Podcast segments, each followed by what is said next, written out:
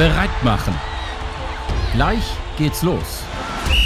Moin und herzlich willkommen zu einer neuen Folge des Kinderfußball-Podcasts. Heute mit einer Folge, auf die ich mich äh, schon sehr, sehr lange gefreut habe und äh, zu dem es so einiges zu sagen gibt und einige Kuriositäten wahrscheinlich auch ans Tageslicht kommen werden, von denen ich zumindest vorher noch nicht wusste und ich mir dann wirklich nur an den Kopf gefasst habe, dass äh, das passiert ist, beziehungsweise dass, ja, dass das irgendwie einfach gang und gäbe war.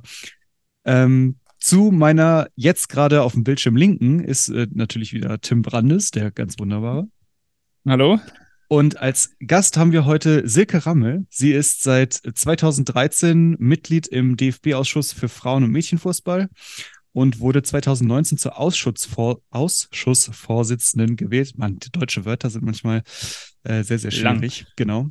Und äh, ja, wurde dann im Bundestag also im DFB-Bundestag 2022 im Amt bestätigt. Sie ist außerdem auch in Niederbayern im BFV tätig und äh, wurde als erste Frau zur Vizepräsidentin gewählt dort. Und äh, ja, ist außerdem im DFB-Spielausschuss und zählt zum Ausschuss der Frauenbundesliga. Und äh, ja, äh, wenn ich irgendwas falsch gesagt habe oder wenn du irgendwas noch ergänzen oder ähm, berichtigen möchtest, dann äh, ist das jetzt deine Bühne, Silke. Hallo Silke, wer bist du? Ja, hallo in die Runde. Ich freue mich heute bei euch sein zu können und du hast tatsächlich was vergessen, was Wichtiges vergessen. Seit 1.7.2022 bin ich nämlich äh, Mitglied der UEFA-Kommission für Frauenfußball. Das heißt, ich bin mittlerweile auf ja, europäischer Ebene auch aktiv, was sehr, sehr viel Spaß auch macht. Da sind wir auch beim Thema, ne? Äh, du hast das Thema nämlich auch vergessen, Jan. Worüber wollen wir heute sprechen? Ja, wir sprechen über? heute über äh, die Sinnhaftigkeit der neuen Abseitsregeln. Im, nein, natürlich nicht. Wir sprechen äh, über ja das viel gewünschte Thema Frauenfußball und äh, Jugend, ähm, Jungmädchenfußball. Vielleicht auch äh, die Kombination daraus. Das wird sich im, im Weiteren noch äh, anpassen. Aber wir haben uns natürlich eine Expertin zum Frauen- und Mädchenfußball eingeladen und das soll natürlich auch dann das Thema sein. Silke, wenn wir zurückgucken, ähm, welche Erinnerungen hast du an deine eigene Fußballkindheit? Wie bist du zum Fußball gekommen? Ja, wie bin ich, bin ich zum Fußball gekommen? Ich äh, bin auf dem Dorf aufgewachsen und zu meiner damaligen Zeit gab es noch nicht so viele Freizeitaktivitäten, außer ja, sich aktiv im Sport irgendwie äh, zu betätigen oder auf dem Spielplatz seine Zeit zu verbringen. Und nachdem der Fußballplatz direkt vor meiner Haustür war, habe ich ja, den Fußball letztendlich vorgezogen und war gefühlt Tag und Nacht in meiner Kindheit auf dem Fußballplatz unterwegs und habe mit den Jungs dort gekickt und ja, es hat einfach Spaß gemacht. Warst du das einzige Mädchen? Nee, war nicht das einzige Mädchen. Es war kurioserweise ähm, in einem 600-Seelendorf äh, gab es vier, fünf fußballbegeisterte Mädels, die auch immer mitgespielt haben. Und wir waren dann ja auch letztendlich die Antriebsfeder für den TSV Grafenau, dass er doch endlich eine Frauen- oder Mädchenmannschaft installiert. Haben die das dann extra für euch gemacht, weil ihr im gleichen Alter wart und äh, weil ihr schon fünf gab es dann schon, dann brauchtet ihr nur noch zehn weitere? Ja, es war tatsächlich so, dass der Spatenleiter des besagten Fußballvereins auch bei uns im Dorf gewohnt hat. Und irgendwann haben wir den Mut zusammengenommen und sind zu fünf zu seiner Haustür und haben geläutet und gesagt, Bernhard, wir wollen beim TSV Grafenau Fußball spielen. Und ja, der hat uns äh, mit großen Augen angeschaut, was wir jetzt da eigentlich wollen, aber ja, hat das Thema aufgegriffen, hat, ich glaube, zwei Wochen später zu einem Schnuppertraining eingeladen und dann waren da gefühlt 30 Frauen und Mädels auf dem Fußballplatz und so Ach. hat sich das Ganze so ergeben. Wie genau. alt wart ihr da, weißt du das noch? Ich war da 16. Okay, also das heißt, das war mhm. schon eine Frauenmannschaft, die dann gegründet wurde. Ja, genau. Ähm, ja. Eine reine Mädelsmannschaft wäre wahrscheinlich dann, äh, gab es damals schon einen Spielbetrieb für Mädchen? Weißt du das? In Niederbayern äh, gab es einen Spielbetrieb, aber nicht so wirklich. Es waren nur vereinzelt Mannschaften. Es war sowieso schwierig, deshalb bin ich auch erst relativ spät eben in den Verein zum Fußballspielen gekommen. Im Frauenbereich war es dann einfacher und der TSV Grafenau hat eben dann zur neuen Saison auch gleich eine Frauenmannschaft angemeldet. Das war im Juli und im September haben wir mit Spielbetrieb begonnen. Okay, das ist ja dann natürlich, wenn du sagst, ihr habt, ihr habt viel gebolzt, hast du andere Sportarten ähm, auch noch gemacht? Ja, wir haben natürlich auch in der Schule, ich habe einmal kurz im Verein Basketball gespielt. Äh, das war aber ja mit Fahrtstrecken immer verbunden, was zur damaligen Zeit ja nicht so einfach war.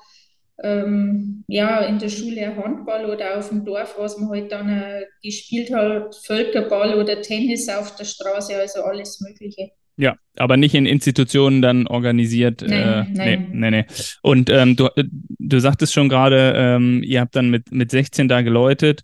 Ähm, wenn wir uns angucken, Kinderfußball, Jugendfußball und dann den, den Mädchenfußball dort einzusortieren. Damals ging das noch gar nicht, oder? Dass man den Mädchenfußball in den Kinder- und Jugendfußball einsortiert hat. Es gab ja quasi nur den jungen Fußball, richtig? Genau, es gab damals nur den jungen Fußball, sodass ich eigentlich auch keine Chance hatte im Verein, ja, in früheren Jahren Fußball zu spielen. Das hat sich ja jetzt Gott sei Dank verändert. Aber damals war es wirklich so, der Bolzplatz war unser Zuhause, weil im Verein die Möglichkeit nicht gegeben war. Und wenn wir uns das jetzt angucken, wie es heute ist, wenn, ähm, wenn du die Situation damals ähm, mit heute vergleichst. Jan hat ein paar interessante Statistiken äh, auch noch zum, äh, zum Thema Mädchenfußball, aber die, der Spielbetrieb ist jetzt mittlerweile da, aber er ist natürlich noch nicht vergleichbar, ich sag mal, mit der Dichte äh, mit der Ortsdichte, ähm, mit dem Kon Komfort auch, den, den Jungen haben, dass sie eine Viertelstunde fahren und äh, fünf gegnerische Mannschaften quasi abklappern können. Ähm, das haben wir nicht, glaube ich, oder? Nee, das äh, gibt es vielleicht in manchen Regionen im Bezirk Oberbayern, was auch die Großstädte betrifft, Nürnberg, Augsburg oder München. Aber ansonsten ist das äh, sehr, sehr wenig verankert, der Mädchenfußball und die Strecken, die zurückgelegt werden müssen, sind teilweise schon immens, was aber die Vereine oder die Mädels dann auch gerne machen, wenn sie sich für den reinen Mädchenspielbetrieb entscheiden. Und ab welchem Alter würdest du sagen, ähm, tritt so eine Entscheidung ein, dass wir nicht mehr die Mädchen bei den Jungen zusammen haben, dass wir also nicht mehr vom Kinderfußball sprechen, sondern dass es dann übergeht und äh, ich sag mal sich schon trennt in Jungen- und Mädchenfußball? Ja, wir haben ja bis zur äh, Altersklasse der D-Junioren, Juniorinnen den gemischten Spielbetrieb. Das finde ich persönlich auch gut so, weil dann ja die körperlichen Unterschiede ja schon immens zunehmen und dann kann man einem vom Mädchen das Gleiche erwarten wie vom, wie vom Jungen. Aber in jungen Jahren, das habe ich ja selber ja, jahrelang auch praktiziert, macht Sinn, dass man einfach miteinander kickt und, und miteinander auf dem Sportplatz unterwegs ist. Und wie lange dürfen die Mädchen bei den Jungen spielen? Hat sich da jetzt irgendwas geändert letztes Jahr? Gab es da eine es Änderung? Hat sie, es hat sich schon länger verändert. Grundsätzlich ist es jetzt so, dass ähm, die Möglichkeit besteht, bis einschließlich in der Altersklasse der B-Junioren auch bei den Jungs zu spielen. Es kann dann jeder Landesverband noch für sich selber auch entscheiden, ob er dies zulässt oder nicht. Aber mhm. die meisten Landesverbände haben es geöffnet und ähm, es gibt ja jetzt ein Pilotprojekt seit letzter Saison, eben den Einsatz von Frauen in Herrenmannschaften oder genau. auch von, von A-Juniorinnen bei den A-Junioren. Das ist neu seit letzter Saison und wird aber nur in wenigen Landesverbänden praktiziert. Okay, gibt es da schon ähm, äh, die ersten Rückmeldungen? Weißt du da was? Ja, ich, ich weiß natürlich was. Also es wird äh, praktiziert im Landesverband Westfalen, es wird in, in Brandenburg teilweise äh, umgesetzt, auch in, in Niedersachsen und bei uns in Bayern wird es ja, sehr, sehr stark genutzt. Wir haben, glaube ich, mittlerweile ähm, ja, 120, 130 Frauen, die dieses Spielrecht beantragt haben haben im A-Juniorinnenbereich äh, liegen wir bei, bei circa 10 bis 20. Also ja. wir haben eigentlich nicht mit so vielen gerechnet, aber es ist anscheinend der Bedarf da. Ich weiß es von einigen Torhüterinnen, ähm, die das dann auch äh, gerne angenommen haben, äh, gerade die ein bisschen auch, die groß gewachsen waren und körperlich auch äh, dort mithalten können. Für die war das eine optimale äh, äh, Situation eigentlich ähm, von der Förderung her. Ja. ja, Maren Meinert, die Bundestrainerin der U19-Nationalmannschaft, hat da in einem Interview auch mal gesagt, dass ähm, nachdem Mädchen aus den gemischten Mannschaften, also so bis zum zwölften Lebensjahr, dann quasi rauskommen und in reinen Mädchenmannschaften dann spielen, dass manche vom Niveauabfall äh, schockiert seien und deswegen aufhören. Kannst du uns erklären, was, was sie damit wohl gemeint haben könnte, beziehungsweise woran das irgendwie liegen könnte? Ja, man kann natürlich das Niveau, was äh, in einer jungen Mannschaft oder auch in einer gemischten Mannschaft vorherrscht, nicht mit dem Mädchenspielbetrieb in der Breite äh, vergleichen. Was die Spitze betrifft, ähm, ist anders, aber wenn man in ländlicher Struktur aufgewachsen ist und man wechselt von einer gemischten Mannschaft oder von einer jungen Mannschaft dann in eine reine Mädchenmannschaft, dann ist das Niveau geringer. Das, das ist so. Äh, die, die Jungs sind dann einfach agiler, spritziger, die haben mehr Tempo wie eben die Mädchen in diesem Bereich, was sich im, im Breitensport bewegt. Es gibt natürlich schon ein paar Mädchenmannschaften, die den Leistungssport zuzurechnen sind. Da ist Niveau dann natürlich wieder anders, aber nicht vergleichbar mit einer reinen jungen Mannschaft.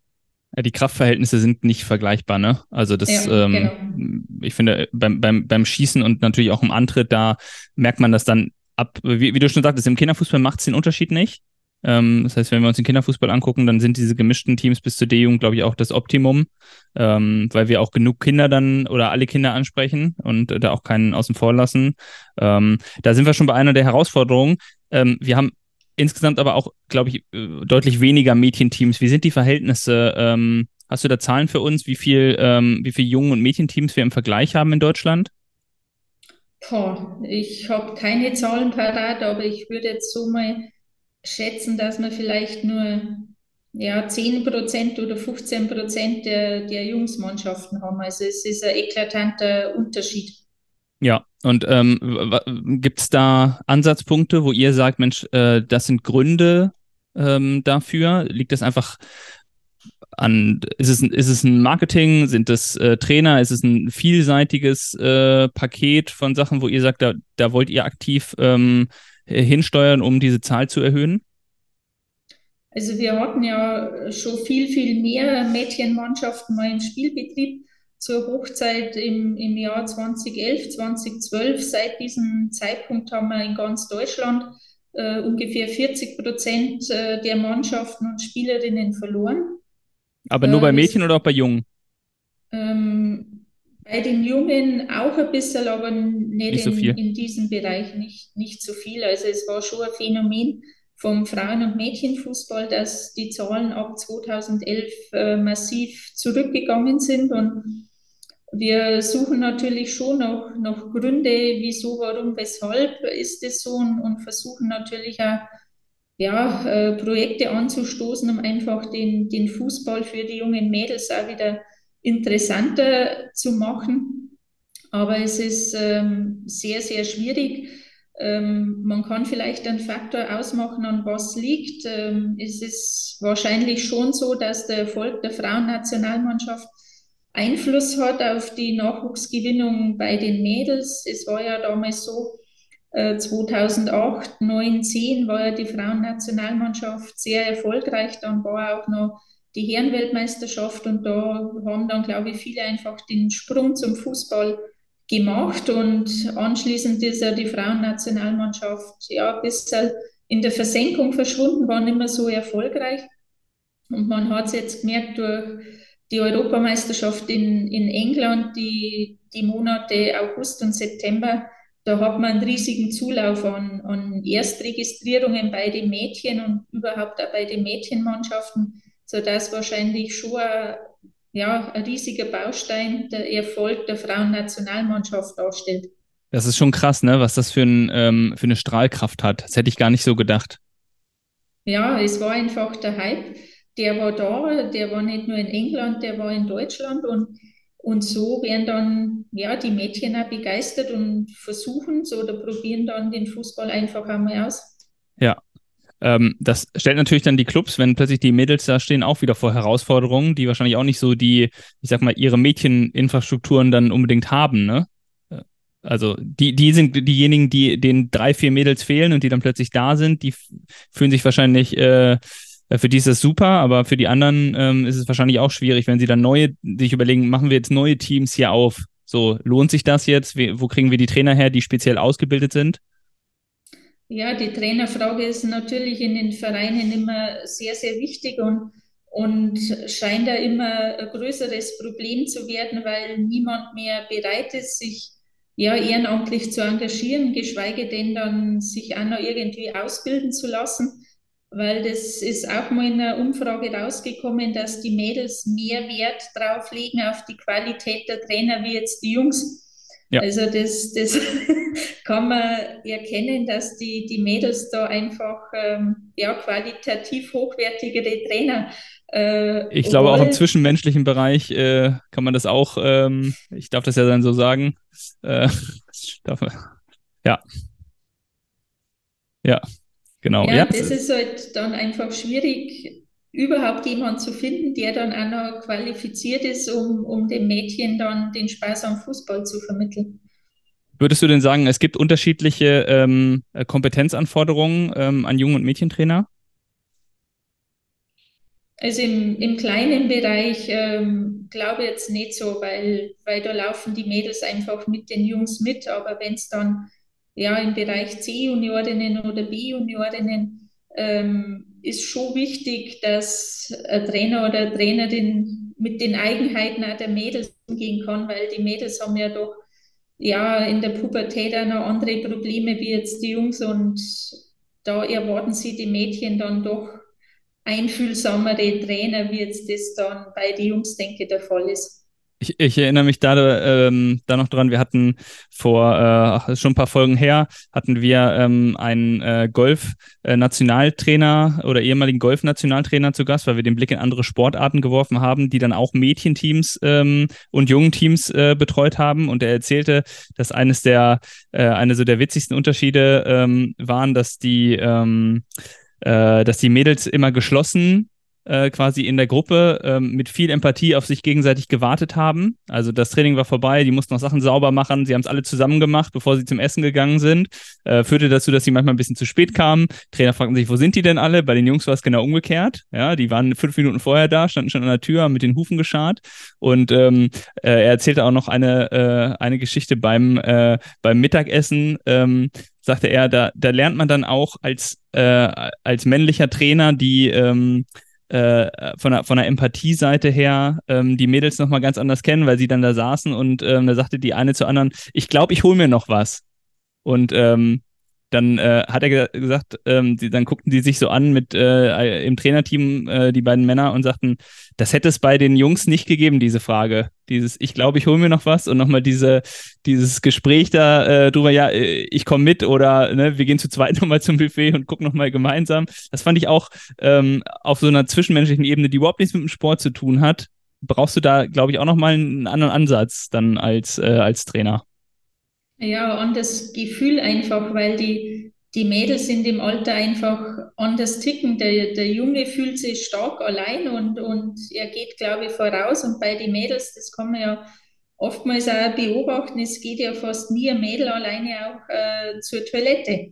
Das, das ja. ist auch so, so ein Phänomen, was, was einfach ja, wächst äh, irgendwann ähm, aus der Gesellschaft raus und, und man findet eigentlich ein Mädel nie allein irgendwo auf der Toilette. Bei den Jungs ist das ganz anders. Es wird ein Junge nie auf den Gedanken kommen, einen anderen zum Fragen, gehst mit auf Toilette. Also nee, das, also das, ja. Ja, die, die, auch die Rücksichtnahme untereinander ähm, schien mir da, von dem, was ich gehört habe, ich habe jetzt selber noch keine Mädelsteams trainiert, ähm, äh, ja, schien, äh, schien dort auch hoch zu sein. So. Ja, die denken mehr, mehr in der Mannschaft. Ich habe ja selber ähm, Mädels trainiert im, im Auswahlbereich und, und habe aber auch zwei Neffen, die ja immer wieder am Sportplatz auch begleitet habe. Und, und da sieht man die Unterschiede. Die Mädels, die, ja, die, die versuchen alles vom Sportplatz mitzunehmen, wegzuräumen. Und der Junge, der schaut, wer ist der schnellste in der Kabine. Also das, ähm, ja. ja, das sind die Unterschiede äh, gibt es denn in der Trainerausbildung eine, ähm, äh, auch ein Schwerpunkt für Mädchenfußball? Es soll es zukünftig geben. Die Trainerausbildung ähm, ist gerade dabei, ähm, ja, die Inhalte neu zu strukturieren, beziehungsweise wird versucht, über das Projekt Zukunft weiblich eben genau diese Ansatzpunkte, diese Hinweise in die Trainerabteilung zu geben, was speziell eben für die Trainer oder den Trainern auch auf den Weg mitgegeben werden soll im Bereich Frauen- und Mädchenfußball. Super, wenn wir uns jetzt mal die Herausforderungen also angucken, wir haben jetzt gesagt, wir haben weniger Mädchenteams, wir haben diese Herausforderung auf der Trainerseite, dass diejenigen, die spielen wollen, auch natürlich einen Trainer finden müssen, die ähm, und ein Team, was erstmal überhaupt existiert. Sind das die größten Herausforderungen? Gibt es noch andere aus, äh, aus deiner Perspektive? Ja, die größten sind eben die Mädchen für den Fußball zu begeistern und dann aber auch die Vereine so weit zu bringen, dass sie das Potenzial, was im Mädchenfußball steckt, auch erkennen und, und auch Angebote machen, weil es gibt natürlich auch Vereine, äh, die sich grundsätzlich den Frauen- und Mädchenfußball verschließen, die mit diesem Bereich gar nichts zu tun haben wollen. Und, und auch da müssen wir ansetzen, dass man eben ja, dass selbstverständlich für einen Verein sein muss, hier auch im Bereich Mädchen- und Frauenfußball aktiv zu werden. Und wenn es dann im Verein sind, eben dann ja, die Trainer zu akquirieren, was natürlich, wie vorhin schon besprochen, ein riesiges Problem ist. Ich finde das interessanter, wenn ich in Richtung ähm, äh, Amerika, äh, ist ja wahrscheinlich ein Beispiel, was ihr dann intern auch äh, so, so viel habt, ähm, wo, wo der Mädchenfußball äh, relativ groß ist ähm, das ist dann ja, ist es dann ein reines kulturelles Ding, dass man sagt, Mensch, das ist hier einfach kulturell ist es so, dass Mädchen hier Fußball spielen und bei uns ist es dann so, kulturell ist so, dass die meisten Jungs halt Fußball spielen. Also finde ich halt, erstmal ist es ja nicht äh, darauf zurückzuführen, dass man sagen kann, äh, das Geschlecht fühlt sich jetzt mehr zum Fußball hingezogen und das mehr äh, zum Handball. Nee, ich glaube, dass eben schon ein Problem aus der Geschichte ist, wenn man ja bedenkt, Frauenfußball ist ja jetzt erst ja, 52 Jahre letztendlich auch äh, zugelassen und Amerika forciert den Mädchenfußball natürlich auch in den Schulen. Die haben ja das Vereinssystem nicht so wie bei uns, sondern da läuft ja sehr, sehr viel über den Schulbereich und, und so können die natürlich auch ganz andere Strukturen aufbauen, was sie dann natürlich über die College-Mannschaften und so weiter auch, auch fortsetzt. Und da sind wir natürlich ja noch im Hintertreffen die Vereine im Hintertreffen, weil das für sie Neuland ist, wenn jetzt da Mädchen kommen, die Fußball spielen wollen und sich eben ja, mit der Thematik dann auch gar nicht auseinandersetzen wollen. Vielleicht als kleinen Exkurs für unsere Zuhörerinnen und Zuhörer. Ähm, in den 20ern war Frauenfußball überall noch verboten mit äh, der Aussage, Zitat, das Fußballspiel als Spielform ist im Wesentlichen eine Demonstration der Männlichkeit. Es ist noch nie gelungen, Frauen Fußball spielen zu lassen. Das Treten ist wohl spezifisch männlich, als darum getreten werden weiblich ist, lasse ich dahingestellt. Jedenfalls ist das Nicht-Treten weiblich. Das waren die 20er, aber in den 50ern, ne, wir haben ja gehört, es ist erst 22 Jahre alt, wurde es dann äh, tatsächlich nicht viel besser. Zitat, im Kampf um den Ball verschwindet die weibliche Anmut, Körper und Seele erleiden unweigerlich Schaden und das zur, Schau zur Schaustellen des Körpers verletzt die Schicklichkeit und den Anstand. Und es wurde nochmal explizit in den 50ern verboten, dass Frauen auch äh, Fußball spielen. Und das ist ja meiner Meinung nach auch so ein so eine systemisches Ding. Also man hat ja irgendwie 100 Jahre organische Entwicklung und auch irgendwie eine, eine, äh, ja, eine, eine Entwicklung auch der Mitgliederzahlen und natürlich auch eine sportliche Entwicklung dem Frauenfußball vorenthalten.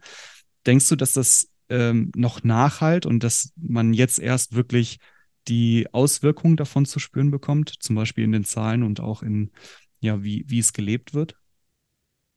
Ja, es dauert natürlich seine Zeit, bis man ja das Ganze umbricht oder den Umbruch einfach schafft. Und, und wie ich eben ein Kind war, da war der Mädchenfußball, ja, er war erlaubt, Frauenfußball war erlaubt, aber er war nicht gelebt worden, weil, weil sich niemand auch darum gekümmert hat oder es hat auch nicht die Frauen gegeben, die sich diesem Thema angenommen haben, weil Fußball eben eine Männersache ist. Und ja, da muss man jetzt einfach dranbleiben und tagtäglich dafür kämpfen. Und was jetzt auch wichtig erscheint, dass sich ja die Lizenzvereine der Herren Bundesliga jetzt ja dem Frauen- und Mädchenfußball annehmen oder verstärkt annehmen und das gibt mit Sicherheit dann auch nochmal einen Schub für die breite Basis. Aber das da hinzukommen, das war ein langer, steiniger Weg und Tannelode Ratzeburg war da ja federführend, die niemals müde geworden ist, äh, sich in diesem Themenbereich einfach einzusetzen, zu engagieren und immer wieder den Finger in die Wunde zu legen und zu sagen, wir müssen uns da engagieren. Das hilft vielleicht auch dann, also diese Integ die, die Angliederung an die äh, Profiklubs äh, hilft wahrscheinlich auch, ich sag mal, die, die wenigen Profiklubs im Frauenbereich dann auch so ein bisschen aufzubrechen und diese Konzentration auf drei, vier Standorte, ich weiß nicht, wie viele wir jetzt genau haben, aber das ist ja nur eine Handvoll, wo man sagen kann, da ist jetzt Spitzenfrauenfußball in Deutschland, äh, findet dort statt ähm, dass man das auch ein bisschen äh, weiter verteilt in die Breite ne? und dann auch den Zugang überhaupt schafft. Weil wenn ich jetzt überlege, ich bin ein Mädchen und ähm, ich habe 250 Kilometer und muss umziehen, äh, um überhaupt den Versuch zu wagen, ähm, ich sag mal, mein Talent im Fußball auch weiterzubringen, äh, vielleicht in einen bezahlten Beruf als äh, Profispielerin, dann ist das ja eine enorme Herausforderung, als wenn ich wie bei den Jungs äh, in, im Umkreis von, von gefühlt 60 Kilometern ein NLZ oder 100 Kilometern irgendwo ein NLZ habe. Ja, klar, das gilt es halt zu verbessern und es wird mit Sicherheit besser, wenn sich alle ja, Profivereine einfach engagieren, weil wir über das ganze Land verteilt sind. Und es ist jetzt ein Projekt ähm, im Rahmen des Projekts Zukunft weiblich eben auch äh, Pilotphase zu starten mit äh, Förderzentren speziell für Mädchen in der Breite analog ungefähr den Nachwuchsleistungszentren um eben einfach die Entfernungen auch geringer zu halten und, und den Mädels eine heimatnahe, gute Ausbildung zu ermöglichen. Das ist aber ein, DF DFB-Projekt, sorry. Genau, das, das ist ein DFB-Projekt, genau. Ja, ja, okay. Und auf ähm, UEFA-Ebene, was sind da jetzt Projekte, mit denen ähm, ihr euch dann europaweit beschäftigt? Ja, da gibt es äh, Projekte, die auf die Nachwuchsgewinnung abzielen, also speziell auf die Mädchengewinnung, die für den Fußball zu begeistern. Das sind mal die UEFA Playmakers. Äh, weiß nicht, ob es von, von denen schon mal gehört habt. Hier wird, hier wird eben versucht, mit ja, Mädchen im Bereich ab sechs Jahren bis neun Jahren, die überhaupt keine Erfahrung mit Fußball haben, über Geschichten erzählen, über Disney-Geschichten, äh, die dann an den Ball zu bringen, zum Fußball zu bringen, also über spielerisches Geschichten erzählen zum Fußball zu bringen.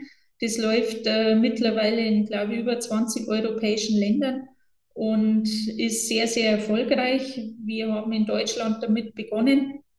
Wir haben jetzt noch nicht so wirklich den Erfolg, aber das ist ein Projekt, was bei der UEFA ähm, ja, durchgeführt wird und in anderen Ländern auch zu einem großen Erfolg führt.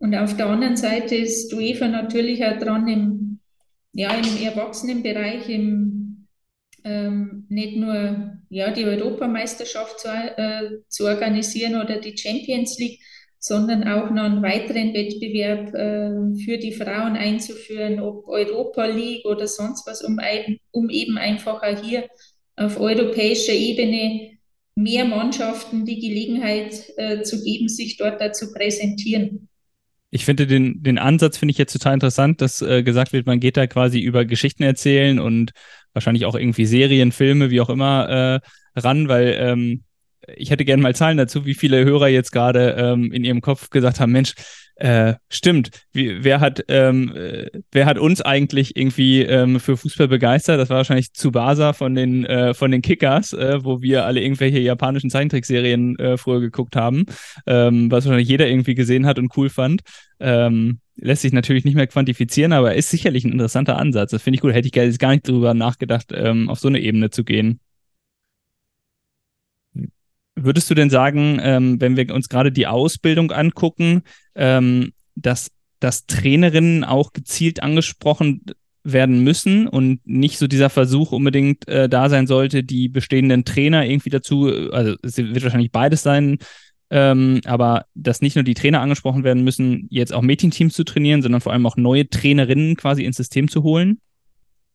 Ja, das ist äh, auch ein Hauptanliegen von uns im BFV und auch auf DFB-Ebene, die Anzahl der Trainerinnen zu erhöhen. Ähm, es werden auch hier verschiedenste Anstrengungen unternommen. Es geht ja im früheren Bereich ja jetzt auch schon los, dass man speziell den Junior Coach, der in der Schule angeboten wird, nur für Mädchen durchführt, reine Girls äh, Junior Coaches. Genauso werden dann nur reine Frauenlehrgänge äh, durchgeführt, um, weil auch hier gibt es Rückmeldungen, dass sie einfach eine vereinzelte Frau in einem Männerkurs nicht hundertprozentig wohlfühlt und deshalb oftmals auch der Schritt nicht gemacht wird, die Trainerlizenz zu absolvieren. Also hier versuchen die, die Landesverbände gezielt Angebote für Frauen zu schaffen.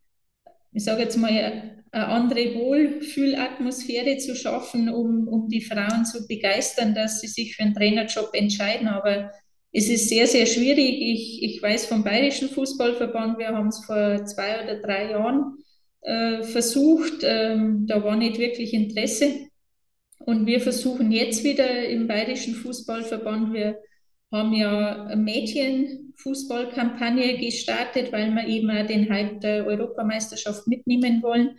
Und da gehören auch die Trainerinnen dazu. Und wir versuchen jetzt, ähm, ob es uns ganz gelingt, 100% kostenlos die Trainerlehrgänge für die Frauen anzubieten. Das wissen wir noch nicht genau, aber äh, der Trainerlehrgang wird auf alle Fälle sehr, sehr hoch bezuschusst, in der Hoffnung, dass wir dann auch wirklich Trainerinnen finden, die diese Lehrgänge absolvieren möchten. Damit, und damit ja. hast du jetzt auch eine Frage vorweggenommen, die ich hier äh, noch auf meinem Zettel hatte, nämlich äh, das, was auch öfter mal im Podcast angesprochen wird. Warum sind die Trainerausbildungen, wenn wir das Problem haben, dass es nicht genug Trainer gibt, nicht generell von den Landesverbänden kostenlos angeboten? Fragen sich viele, ähm, weil als Trainer ist es schon kostenpflichtig, äh, also äh, kostenintensiv auch, also so eine, so eine Standard äh, C-Lizenz, ich weiß noch, meine C-Lizenz mit, wenn ich jetzt den Verdienstausfall mir noch äh, mit ausrechne, ähm, das geht schon ganz schön ins Geld. Das ist auf jeden Fall vierstellig, was ich da ähm, ausgeben muss. Und ähm, dann habe ich einen hohen Zeitaufwand. Ich glaube, da sind die Landesverbände schon bei, das auch nochmal zu stückeln und zu gucken, dass sie viele Dreitageslehrgänge anbieten, ähm, dann auch dafür. Aber ich finde gerade diese, ähm, die Geschichte mit den kostenpflichtigen ähm, und kostenlosen äh, äh, Trainerausbildungen äh, ist was, was auf jeden Fall, ähm, wenn man das, wenn man das, wenn man da Anreize schaffen will und die Hemmschwelle, sage ich mal, für für neue Trainer oder auch für, es geht ja auch darum, dass wir Lizenzverlängerungen machen müssen. Ähm, auch die kosten ja dann wieder Geld. Ähm, ja, äh, ist schon ein sehr, sehr sinnvoller Ansatz, finde ich, das kostenlos zu machen und ein sehr wichtiger Ansatz. Jan, hast du noch aus deiner ähm, Statistik-Schatztruhe äh, ein paar Juwelen. Ich fand, da musste ich sehr lachen, als du mir die vorgelesen hast. Äh, ja, ich habe noch äh, so, ähm, so einen kuriosen Fakt, ein oder zwei. Zum Beispiel, dass äh, als Siegerin der Frauen-Europameisterschaft 1989 gab es kein Preisgeld, sondern ähm, je ein Kaffeeservice von Villeroy und Boch äh, im Thema Mariposa in Rosa. also. Das kann man sich wirklich auch, äh, da, da, da, aber da finde ich ja, da, da sind wir ja auch, haben wir uns ja auch bewegt, oder? Also, es ist ja besser geworden. Ich weiß also nicht, also wie weit, aber ein bisschen ja. nach vorne haben wir uns auf jeden Fall bewegt. Man sieht den Fortschritt, oder Silke?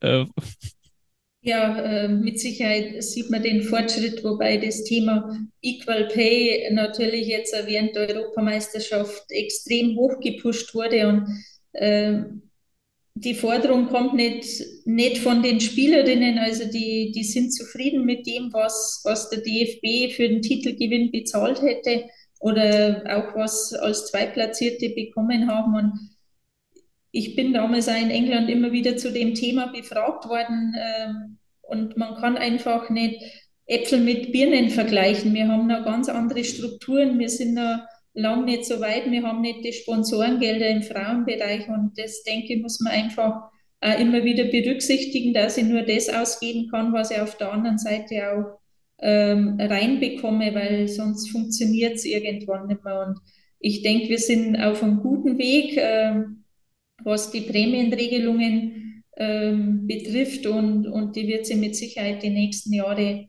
auch noch weiter nach oben fortsetzen. Sehe ich das richtig, dass ähm, die Nationalspielerinnen das hauptberuflich machen? Ja, von den Nationalspielerinnen kann man davon ausgehen, dass die alle Profiverträge haben und ja, so einigermaßen gut davon leben können, aber nicht äh, ja, für den Rest ihres Lebens nach der Fußballkarriere ausgesorgt haben. Ja, ja, das ist ja natürlich ein, häufig ein Problem im, im Profisport, also vor allem, wenn wir in andere Sportarten gucken, äh, die jetzt nicht so finanziell stark gefördert werden wie der Fußball. Also ich weiß es zum Beispiel von den äh, Herren Volleyball-Nationalmannschaften, die mussten zur vorletzten WM, glaube ich, ihre Flugtickets in das WM-Land sogar selber bezahlen, weil, es einfach kein Geld für Förderung gab. Und ähm, ja, die, das sind halt einfach ganz normale Arbeitnehmer, die aber trotzdem noch Profisportler sind. Ähm, ja, aber selbst wenn du, genau, aber selbst wenn du in die Top, äh, in die Top 4 guckst mit Fußball, Handball, Basketball und Eishockey, wenn du beim Eishockey guckst, dann ist es ja auch, ähm, auch auf dem Profibereich, äh, ist es wahrscheinlich vergleichbar mit dem, was ähm, wahrscheinlich noch ein bisschen höher als das, was die, was die Frauen so haben, aber ähm, auch dort hast du ja zum Beispiel gravierende Probleme, wie Spieler werden über den Sommer abgemeldet, melden sich wieder arbeitslos, also es, äh, und dann, wenn du nicht in der ersten, in der ersten Liga spielst, äh, sondern darunter, dann bist du du auch wirklich äh, finanziell so, dass du häufig einen Zweitjob brauchst. Also es ist ähm, deswegen äh, ähm, die, die Equal, Equal Pay-Debatte ähm, müsste man dann ja auch in Kontext setzen mit anderen Sportarten. Du kannst ja nicht einfach hingehen, äh, wie du schon sagst, Silke, und äh, sagen, wir sind jetzt das gleiche. Äh, Produkt ist jetzt ein bisschen blöd, aber im, äh, äh, im Sinne von Sponsoreneinnahmen äh, sind wir nicht das gleiche wie, ähm, ich sag mal, eine Riesenbühne, wo sich viele drum kloppen. Ne? Ja, also. genau, das, das ist so. Und, und wenn man es prozentual ausrechnen würde, was bei der Europameisterschaft gegeben hätte, dann hätten die Frauen ähm, rund zwei Drittel der Prämie durch die UEFA ausgeschüttet bekommen und bei den Herren waren es eigentlich nur ein Drittel. Also man kann ja nicht immer nur die absoluten Zahlen vergleichen, sondern wenn man es prozentual vergleicht, hätten die Frauen mehr bekommen als die, als die Männer.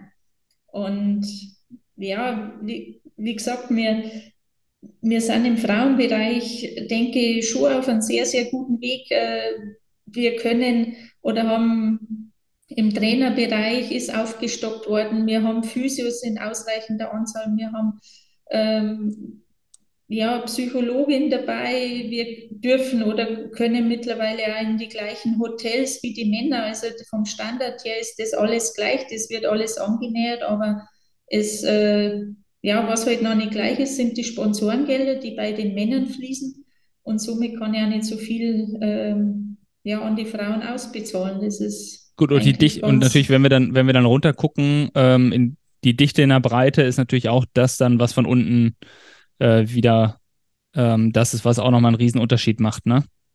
Ja, klar. Ich ja. meine, die, die zweite Frauenbundesliga ist keine Profiliga. Da, da muss, man, muss man so ehrlich sein. Klar gibt es äh, Spielerinnen, die, die Profiverträge haben, die auch leben können davon, aber es gibt da sehr, sehr viele Spielerinnen, die ganz normal arbeiten gehen und halt ähm, Fußball als Hobby betreiben. Ja, ja, wahrscheinlich analog zu dem, was wir bei den Männern in der Oberliga dann oder in der Regionalliga finden, ne?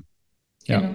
Ja. Vielleicht bleiben wir noch kurz beim, beim quasi Profifußball äh, bei den Frauen. Wie würdest du äh, so, ein, so einen klassischen Weg ähm, in, den, in den Profisport bei, beim Frauenfußball beschreiben ist? Äh, und, und, und wie, ja, wie, wie, wie ist das so, wenn man halt weniger Teams hat, wenn man weniger äh, auch Förderungsmöglichkeiten hat im Sinne von Nachwuchsleistungszentren oder sowas? Gibt es da irgendwie mehr Druck? Gibt es weniger Druck? Ist die, ähm, die Konkurrenz größer oder ist sie kleiner? Wie, wie kann ich mir das vorstellen? Ja, es gibt verschiedene Wege, die man natürlich äh, beschreiten kann. Es ist für Mädel gefühlt einfacher, wirklich in die Spitze nach oben zu kommen, weil halt die Breite äh, nicht so groß ist wie bei den Jungs. Und, und wenn es ein talentiertes Mädchen gibt, dann ist für das Mädel schon immer schwierig, äh, den richtigen Weg dann auch äh, zu beschreiten. Entweder über eine Jungsmannschaft direkt vor der Haustüre oder eben gegebenenfalls ähm, über die Frauen-Bundesligisten, die sie aber dann vielleicht hunderte Kilometer weit weg vom Wohnort der, der Mädels dann ähm, dort ansässig sind. Und für mich persönlich gestaltet sich der Weg am besten so, wie es, wie es für jedes Mädel individuell am besten ist. Also man kann nicht den Königsweg ausmachen, dass man sagt, du gehst jetzt bis 12 spielst da, bis 16 spielst da und mit, mit 16 wechselst dann zum Frauen-Bundesligisten. Man muss auch immer ja, die schulischen Belange berücksichtigen, man muss berücksichtigen, das äh, persön persönliche Umfeld äh, in der Familie auch können die Eltern gegebenenfalls auch weitere Fahrtstrecken auf sich nehmen. Letztendlich ist wichtig, dass man eben jedes Mädchen individuell für sich betrachtet und, und da versucht, eben die besten Fördermöglichkeiten, ob es in einem Jungsverein, in einer Jungsmannschaft ist oder in einer reinen Mädchenmannschaft, dass man eben das speziell für das Mädel ähm, ja, versucht zu finden, um, um den Weg nach oben dann zu erleichtern. Ein Spezialrezept, glaube ich, gibt es nicht und soll es auch nicht geben, weil jeder, jeder ist anders und die Strukturen in Deutschland sind da verschieden. Aber man muss sich ja individuell mit dem Mädchen auseinandersetzen und, und dann hoffentlich die besten Entscheidungen zu treffen. Das mache ich am besten mit äh, meinem Trainer oder meiner Trainerin oder kann ich mich da irgendwie mit dem Verband auseinandersetzen? Ja, es, äh, die Mädchen landen ja zuerst in der Landesverbandsauswahl, wo es ja Verbandstrainerinnen und Verbandstrainer gibt. Und bei uns im Bayerischen Fußballverband ist schon auch so, dass äh, das zur Aufgabe der, der Verbandstrainerinnen auch dazugehört, eben sich, äh, ich sage jetzt mal, den Karriereweg äh, des Mädchens zu begleiten und, und auch Kontakt gegebenenfalls mit, mit Vereinen aufzunehmen, oder auch mit einem NLZ aufzunehmen, um zu sagen, das Mädchen, das muss zu euch, ihr müsst das fördern, weil es natürlich eine andere, ja, einen anderen Einfluss hat, wenn äh, vom BFV jemand anruft, wie wenn die Eltern anrufen oder der Vereinstrainer anruft. Und da sehen wir schon unsere Aufgabe drin, das Mädchen zu beraten und, und auch zu begleiten, äh, um den besten Weg zu finden. Ja, stark. Ähm, ich würde noch mal einen kleinen Themenwechsel anstoßen. Und zwar habe ich gelesen, dass die Juniorinnen von Turbine Potsdam seit 2005 in der, äh, in der Junioren-Kreisliga im Haveland ausschließlich gegen die jungen Mannschaften dort spielen und äh, in der ersten Saison den zweiten Platz sogar gemacht haben und äh, ja teilweise zweistellige Siege gegen die, die Jungsmannschaften errungen haben. Wäre das ein Modell, was du dir flächendeckend zum Beispiel auch vorstellen könntest, dass die Mädchenmannschaften ähm, einfach in den normalen Jugendligen mitspielen, entweder dann quasi in der gleichen oder eine drunter? Ja, das ist ein Modell und wird derzeit auch sehr intensiv auf DFB-Ebene äh, diskutiert, äh, um eben diesen leistungsstarken Mädchen ähm, auch ja, ein gleiches Spielniveau zu ermöglichen, weil es bringt ja nichts, wenn die Mädchen in einer reinen Mädchenstaffel spielen und dann die Spiele ja 10 zu 0, 12 zu 0 oder sonst wie ähm, enden. Also das wird, wird heiß diskutiert und es gibt jetzt auch die zweite Mannschaft vom FC Bayern München, die spielen, die Mädchenmannschaft spielt in der Jungs äh, Kreisliga. Und da hat sich jetzt herausgestellt, ähm, das Niveau Kreisliga ist ein bisschen zu hoch für die Mädchen, weil es einfach auch körperliche Unterschiede gibt. Also die U U16 spielt in der U15 mit, also darunter. Aber die körperlichen Unterschiede sind ja, teilweise sehr, sehr hoch. Und, und da gehen wir jetzt als Verband auch den Schritt, dass man sagt, die können in der Winterpause wechseln.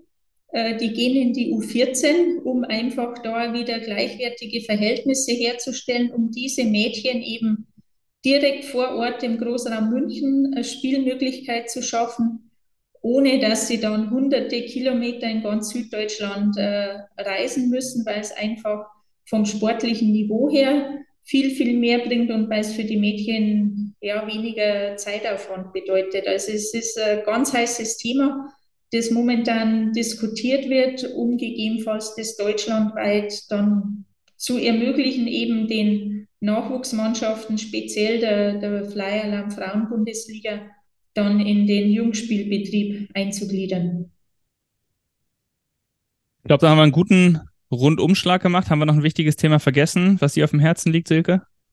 Boah, gibt, gibt viele Themen eben, was, was mir einfach auf dem Herzen liegt, dass Vereine keine Mädchen ausschließen, sondern dass einfach ein Selbstverständnis für alle Vereine wird sich ja für die Jungs und für die Mädels auch zu öffnen und die genauso zu unterstützen, wie sie es äh, mit den Jungs oder mit den Herren machen, weil die Frauen sind weniger anstrengend, die haben ja gar nicht ja, so hohe Ansprüche, sondern die sind eigentlich nur zufrieden, wenn sie Fußball spielen können. Und das ist halt noch nicht überall verankert. Und da werde ich auch tagtäglich weiterhin kämpfen, dass die Mädchen mehr Möglichkeiten haben. Ja, ich glaube, das ist schon die, die Antwort zu der Frage, die ich dir noch zum Abschluss äh, mehr oder weniger stellen wollte. Da muss ich mir gleich eine neue überlegen. Und zwar, äh, wenn du dir einfach irgendwas wünschen könntest für den Fra Frauenfußball, wie er in Zukunft aussehen soll. Also wirklich, du könntest das einfach genauso etablieren und dann ist es einfach so. Ähm, kommt da noch was hinzu, außer zu, äh, zu der Aussage, die du gerade gemacht hast? Also eine Wunschwelt, wenn du dir jetzt einfach ausmalen könntest, äh, wie ist der Frauenfußball und so wäre er dann, was würdest du ähm, da noch hinzufügen?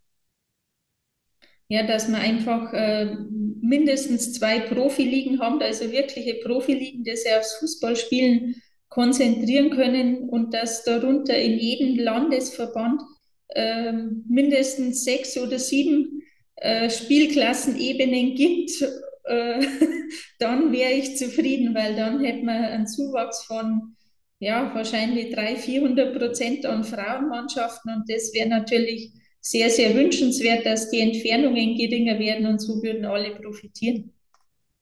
Sehr schön, Silke. Von mir kommt immer noch mal die Frage äh, nach deiner Lieblings-Gaudi-Übung. Ähm, hast du eine für uns, wo du sagst, Mensch, das macht immer Spaß äh, zum Trainingsabschluss, zum Anfang, wie auch immer? Ja, habe ich. Ähm, ich bin zwar grundsätzlich eine ehrgeizige Trainerin gewesen. Ich äh, habe ja die B-Lizenz, also ich bin äh, immer eher leistungsorientiert äh, gewesen, aber ähm, es hat immer wieder Gaudi-Übungen gegeben, die gehören auch dazu, um, um den Spaß am, am Fußballer aufrechtzuerhalten. Aber nur reine Gaudi-Übungen gab es nicht. Die wurden schon immer wieder verbunden mit einem Technikteil. Und meine liebste Übung war einfach, ähm, die mussten durch ein Hütchen Parcours trippeln äh, in die Mitte des Feldes und dort lagen Spielkarten verdeckt und mussten dann sozusagen Memory spielen und aus diesen Spielkarten immer ein gleiches Paar äh, rausholen. Sie durften zwei Karten umdrehen, haben es zusammengepasst, durften sie die Karten mitnehmen, ansonsten merken, wo liegt der Unter, wo liegt der Ober, wo liegt äh, der Zehner.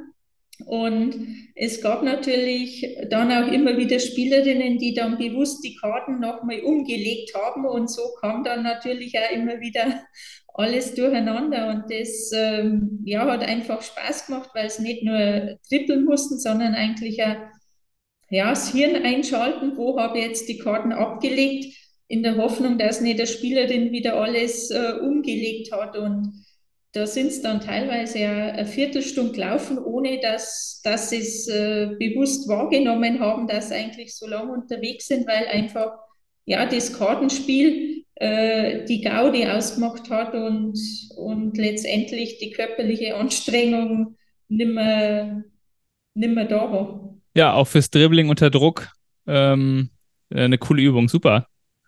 Ja, sehr stark. Hast du äh, vielleicht noch einen Ratschlag? Ich frage am Ende unseres Podcasts ja immer irgendwie nach ähm, Tipps für angehende Trainerinnen und Trainer oder auch schon etablierte Trainerinnen und Trainer. Hast du vielleicht irgendwie äh, einen Tipp für jemanden da draußen, der sich jetzt denkt, ja Mensch, das Thema mit dem Frauenfußball bei uns ist auch irgendwie ein Thema, aber irgendwie fühlt sich dafür keiner so richtig zuständig vielleicht und ich möchte das jetzt mal angehen. Hast du da vielleicht irgendwie einen Tipp für eine Herangehensweise, oder für Motivation oder Argumente?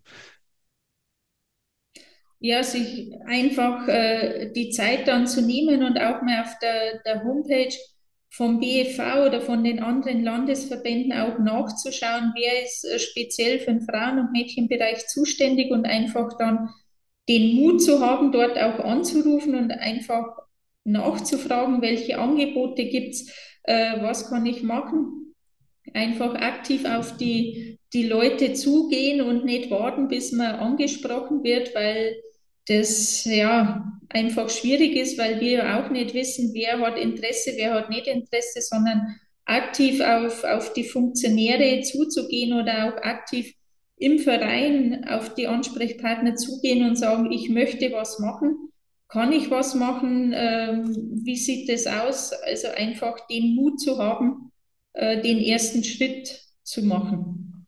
Ja, das hört sich definitiv nach einem sehr, sehr guten Tipp an. Und äh, ja, ich glaube, wir, wir äh, schließen diesen Podcast und ich habe äh, noch ein Zitat von dir rausgesucht, das, glaube ich, perfekt ans Ende passt.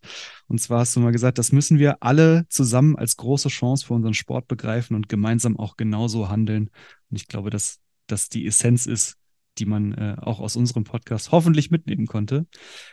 Damit bedanke ich mich ähm, bei dir, Silke, und natürlich auch bei dir, Tim. Vielen, vielen lieben Dank. Für mehr Content, Inhalt, whatever, schaut doch bei uns in der Community vorbei oder auch im Campus. Der, ähm, äh, oh Gott, jetzt ist mir sein Name entfallen. Thomas Stark. Oh, Thomas, ich wollte Nikolas sagen. Oh nein.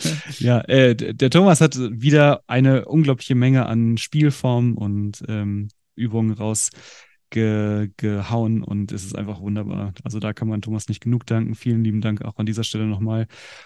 Und von mir ein, ja, schönes Bis denn. Ja, genau. Bis dann. Silke, vielen Dank. Bis dann. Ciao. Gerne. Tschüss. Ciao. Aus, aus, aus, das Spiel ist aus. Organisiere jetzt dein nächstes Kinderfußballturnier auf kickplan.de.